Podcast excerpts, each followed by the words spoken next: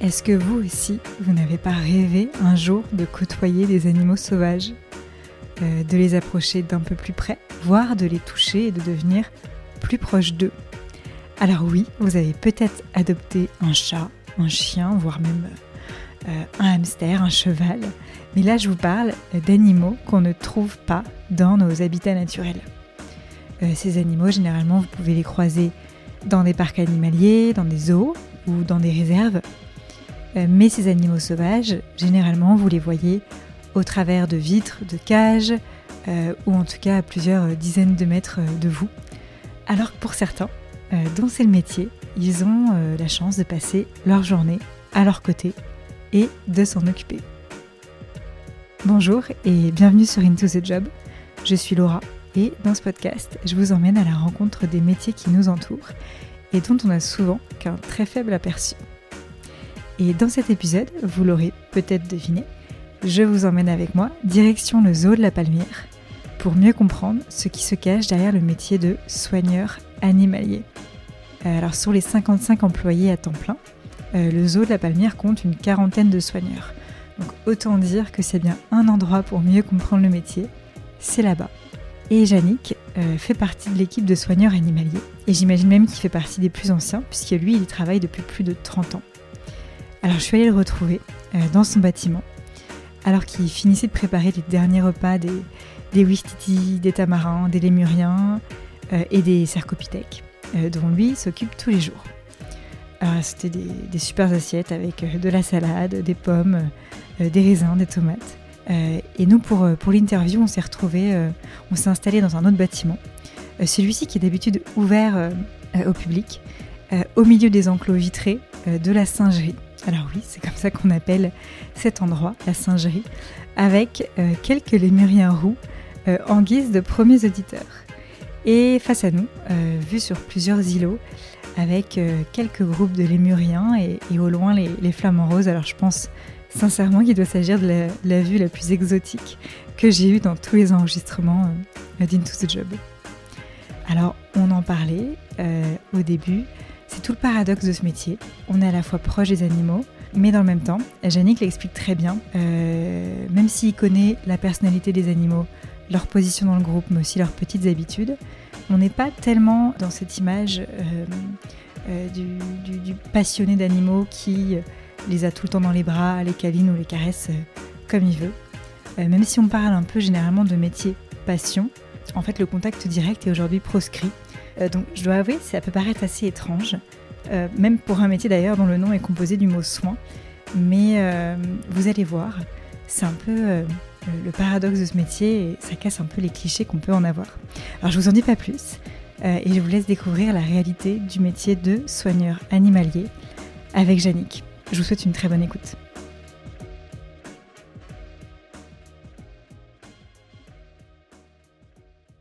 Bon, bonjour euh, Bonjour. Merci de m'accueillir euh, au zoo de la Palmyre. Euh, ça fait tout drôle puisque le zoo est, juste avec ses soigneurs et avec son personnel, mais il n'y a pas, pas encore de public. Euh, toi, tu es soigneur animalier donc au zoo de la Palmyre, et ça fait 30 ans, si je ne me trompe pas, depuis le mois de mars, oui. Ouais, que, tu, euh, que tu exerces ce métier. Alors j'imagine que si je commence euh, avec cette première question, euh, ça va te paraître assez simple. C'est quoi pour toi Comment est-ce que tu définirais le métier de, de soigneur animalier? Ben, nous, on est là pour le bien-être des animaux, les nourrir, les surveiller, faire en sorte qu'ils se portent bien, qu'ils s'ennuient pas. En fait, c'est ça, c'est leur faciliter la vie dans les parcs. Ok. Euh, et euh, en fait, ce qui est drôle, c'est quand on désigne le métier de, soigneur, donc en fait, on fait référence au mot soin. Euh, et quand on pense au mot soin, on se dit spontanément, on, va, on peut soigner l'animal, mais alors soigner, on peut soigner aussi des maladies, au-delà d'apporter du soin. on peut suivre aussi un état de santé de façon générale. Et pour autant, ces actions-là, on peut facilement les, les, rapprocher du métier de vétérinaire. comment toi, tu définirais la différence entre un vétérinaire et un soigneur euh, animalier Alors les soins, on pratique les deux, parce qu'on pratique les soins avec le nettoyage, la nourriture, mais les soins aussi médicaux en collaboration justement avec le vétérinaire. Euh, on a des facilités que non pas pour approcher les animaux, Donc les diagnostics, c'est eux qui les font la plupart du temps. On peut commencer à en faire un, nous, de notre côté, avec un peu d'expérience. Par contre, après, pour euh, certains soins plus poussés, c'est eux qui s'en occupent quand il s'agit de recoudre une plaie, de, de faire des piqûres diverses. Euh, pour le reste, tout ce qui est euh, à prendre de façon spontanée, on fait un entraînement médical et ça, c'est nous qui nous en chargeons par, par rapport au, comment dire, aux relations qu'on a avec nos animaux. quand les vétérinaires arrivent, on sait en général 5 à 10 minutes avant qu'ils arrivent qu'ils vont venir par le côté excitation des animaux qui se retransmettent dans le parc. Ouais. Il faut savoir que leur métier, il est passionnant, mais ils sont pas bien vus des animaux forcément. Ouais, d'accord. Et donc, euh, toi, avant, c'est toi généralement qui repères quand tu as un de tes animaux qui ne va pas bien ou qui, qui n'agit pas de façon habituelle? Ça, ça fait partie du boulot de soigneur, d'être attentif à, ces animaux. Donc quand il y a des tensions dans un groupe, quand il y a un animal qui est isolé, qui va pas bien, qui est prostré, bah, ça c'est le coup d'œil. On le voit, en général, on le voit tout de suite. Donc c'est à nous après d'appeler le vétérinaire et c'est lui qui va venir l'attraper et faire euh, poser un diagnostic. Mais à, à, nous de surveiller pour justement éviter les problèmes. Euh, aujourd'hui, donc on est en mai 2021. Le, zoo il doit bientôt réouvrir euh, euh, ses portes après des, mois de confinement et des mois de fermeture.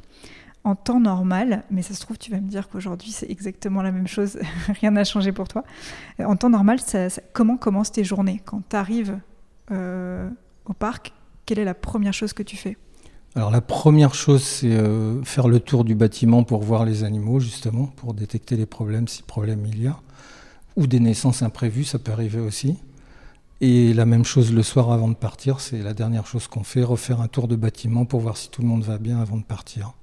Pour ce qui est du travail, qu'il y ait des visiteurs ou pas, pour nous c'est la même chose.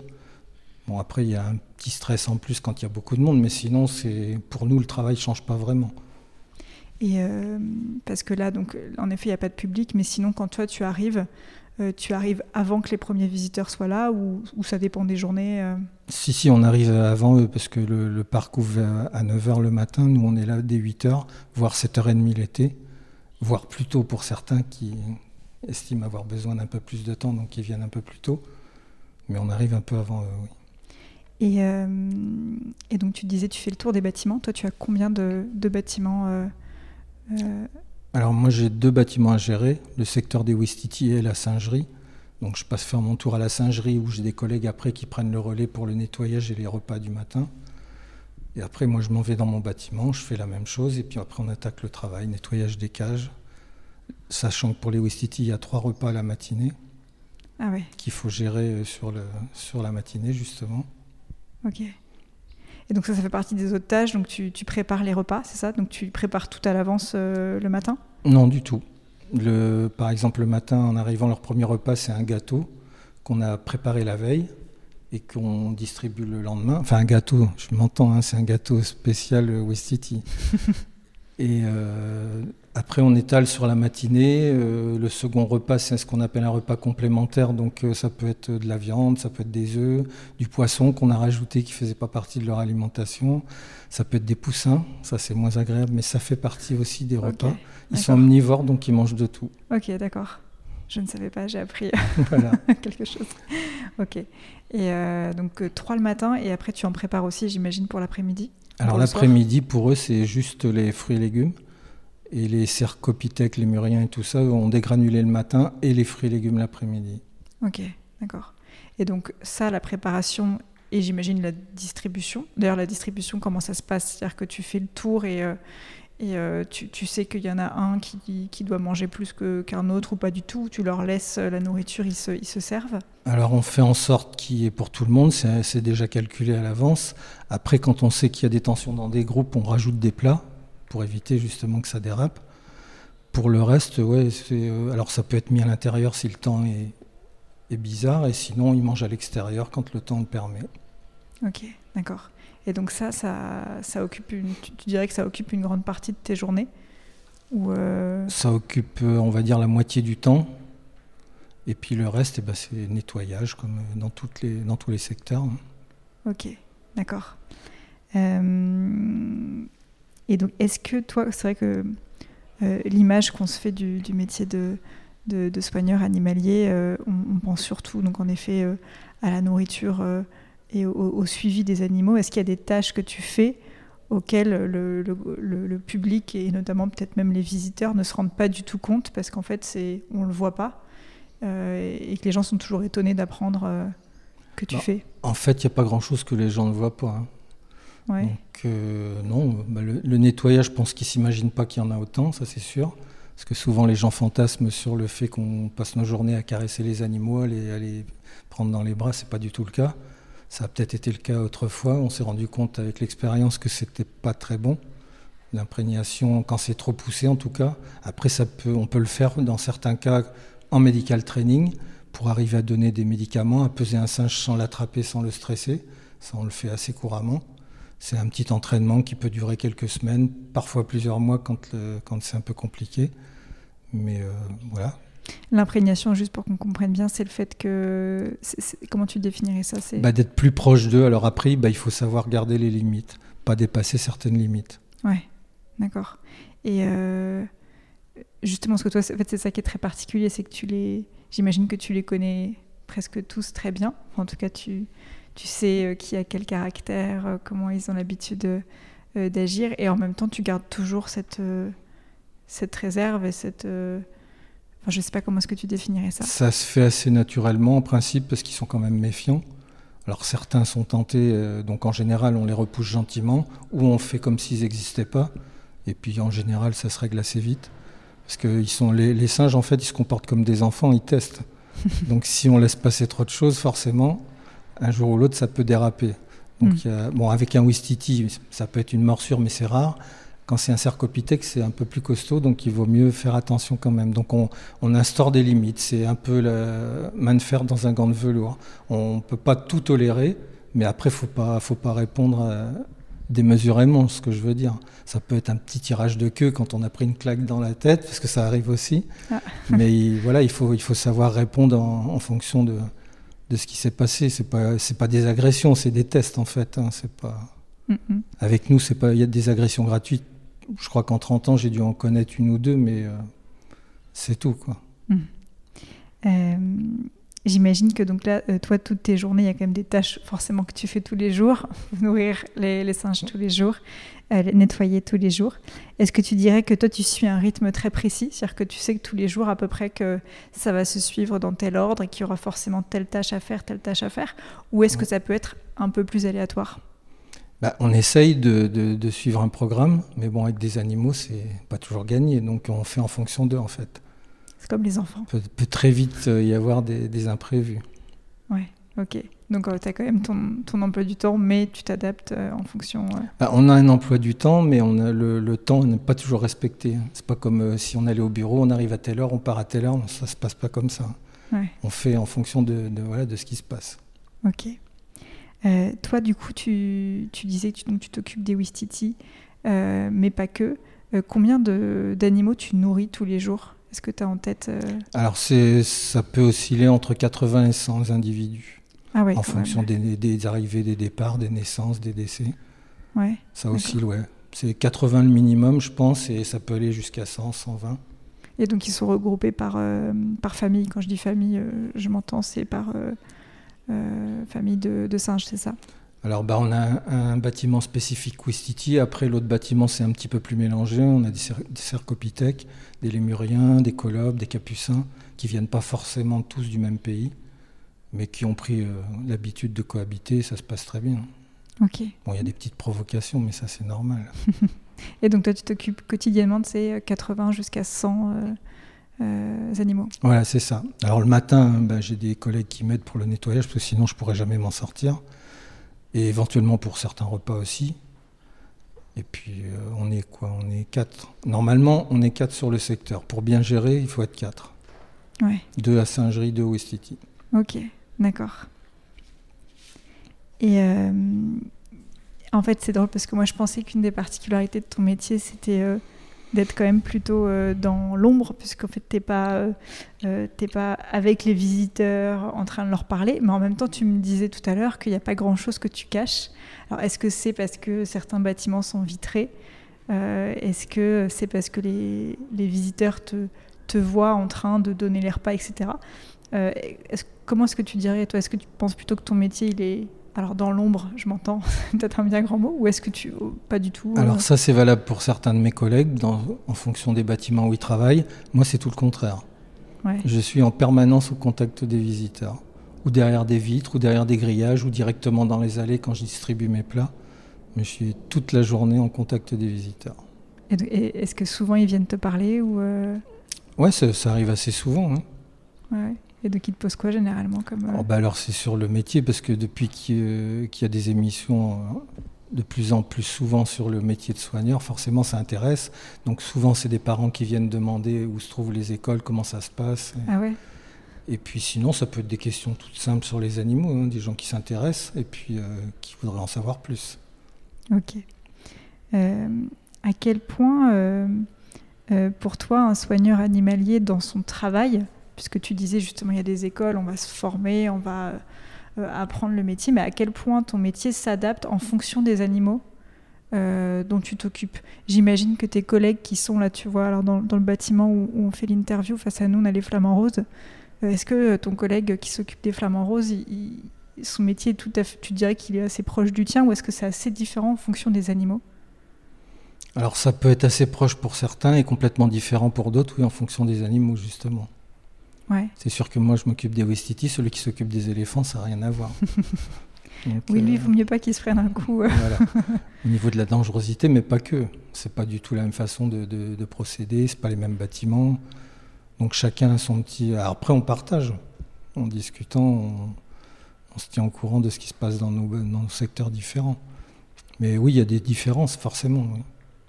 Et c'est quoi C'est des différences dans euh, euh, les types de soins, j'imagine, le type d'observation de... Ouais, voilà, puis la nourriture, euh, les soins médicaux, justement, aussi, c'est différent.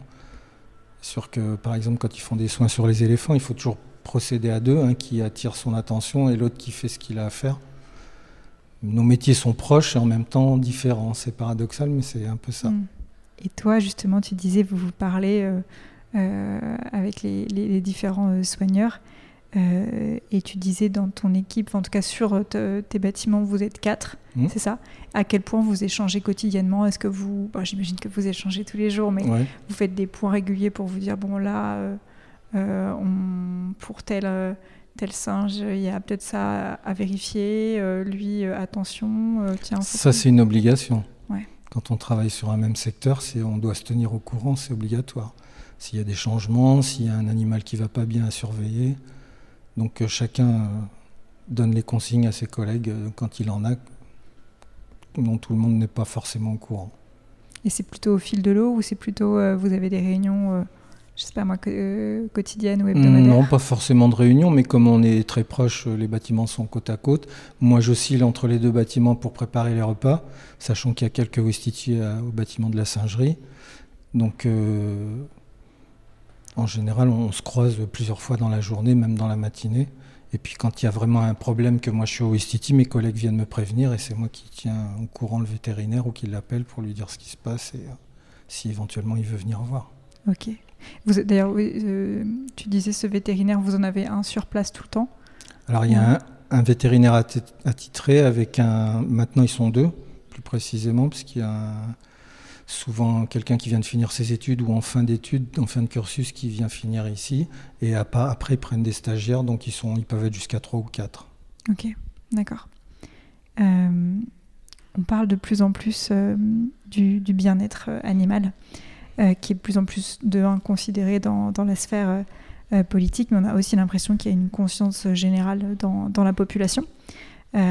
pour toi, en tant que soigneur animalier, comment est-ce que justement ça se traduit le bien-être animal? Alors ça dépend si on parle du bien-être des animaux dans les parcs ou à l'extérieur. À l'extérieur, ça serait de les respecter un peu plus en arrêtant de détruire tout, tout leur habitat pour ce qui est des parcs, nous on fait en sorte qu'ils soient le mieux nourris possible, de les occuper, enfin pour qu'ils se sentent le mieux possible. C'est notre boulot aussi. Hmm. D'ailleurs, on n'a pas encore euh, euh, parlé de, cette partie-là, de, les occuper. Comment est-ce que, comment est que toi t'occupes euh, les singes Alors les singes, ben, quand il y a du monde, ça peut déjà faire un enrichissement de milieu, mine de rien, les visiteurs, ça les occupe. Après, nous, quand quand il y a besoin de le faire, ça peut être sous plein de formes différentes. Des cartons avec de la paille, des fruits dedans, des bouteilles avec des insectes encore de la paille pour les forcer à chercher. Je sais pas, qu'est-ce qu'on peut faire Mettre des odeurs, des produits sur les, les agrès extérieurs ou intérieurs. Ça y après. C'est ce qu'on appelle les enrichissements. Voilà, c'est tout à fait ça. Ok, et donc ça, c'est aussi pour euh, les stimuler au-delà de, tout leur environnement naturel. Ouais, pour changer un peu de, la routine. Hmm. Ok. Euh, quand, tu, quand tu rencontres quelqu'un euh, pour la première fois qui est complètement extérieur à ton travail et à ton quotidien au zoo, et que tu lui apprends pour la première fois que tu es soigneur animalier, c'est quoi les réactions en général que tu as? Alors la plupart du temps, c'est oh super, t'as de la chance. C'est vrai.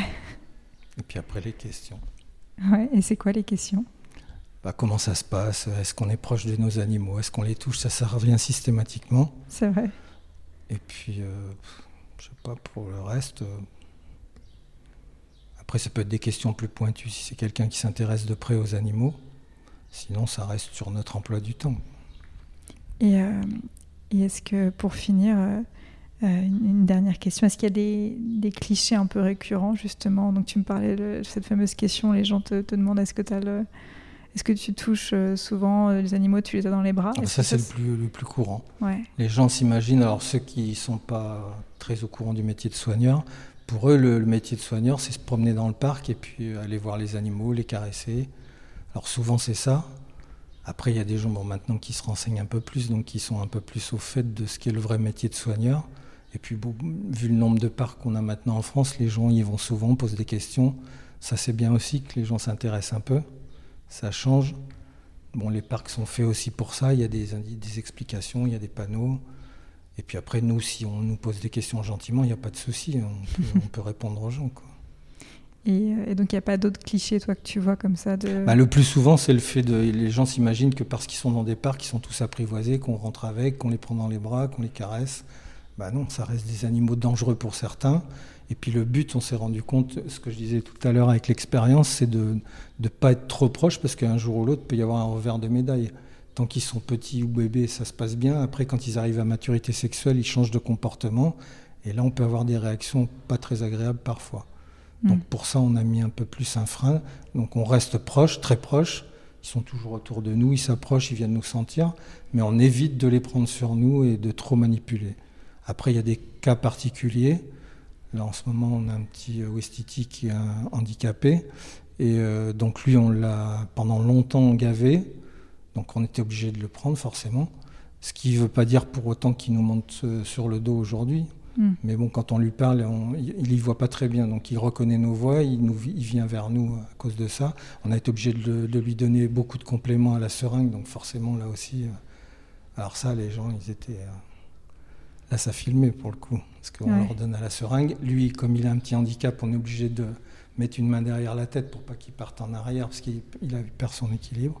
Donc ça, forcément, oui, ça faisait fantasmer les gens, hein, pour le coup. tu étais complètement hors du... Ben, justement mais j'expliquais justement aux gens qui me posaient la question que c'était par obligation, que c'était pas... Après, je reconnais que ça peut être tentant, hein. je suis comme tout le monde, hein, je suis pas là par hasard, c'est parce que j'aime les animaux, donc forcément J'avoue aussi qu'il y a eu des petits dérapages à certaines époques, mais on essaye d'éviter au maximum maintenant, justement à cause du revers de médaille.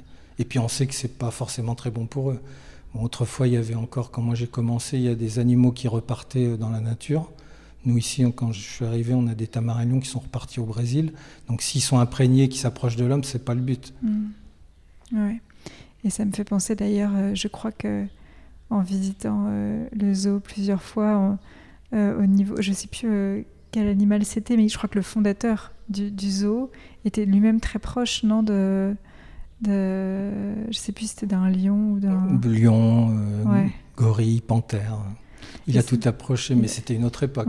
c'était une, autre façon de gérer les, parcs zoologiques. Et en plus, c'est vrai que les singes, on peut être assez tenté de se dire, même pour ceux qui, alors ici, ils sont en liberté, mais ils se baladent pas dans les les singes là, ils se baladent pas dans les. Euh, C'est arrivé à une époque pour les, les murcatins. Ok, parce que moi, je sais que j'ai la, la, euh, la, comparaison. Euh, je connais aussi la, la, vallée des singes, près de Poitiers, où là, pour le coup, il se balade vraiment à côté des visiteurs et donc on a cette image des singes qui peuvent venir assez proches aussi. Ouais, mais il y a des soigneurs partout qui sont là en permanence et qui évitent justement ce genre de choses. Ouais, ça doit être encore autre chose, un autre métier. C'est une autre façon de fonctionner, effectivement. Ouais, d'accord. Euh, bah, écoute, merci beaucoup, Yannick, d'avoir répondu aux questions. Bah, de rien. Et bah, du coup, merci et à très bientôt.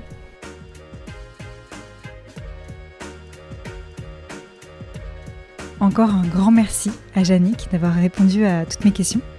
Je remercie également Florence Perrou et le zoo de la Palmyre de m'avoir accueilli chez eux alors que que le zoo était encore fermé au public.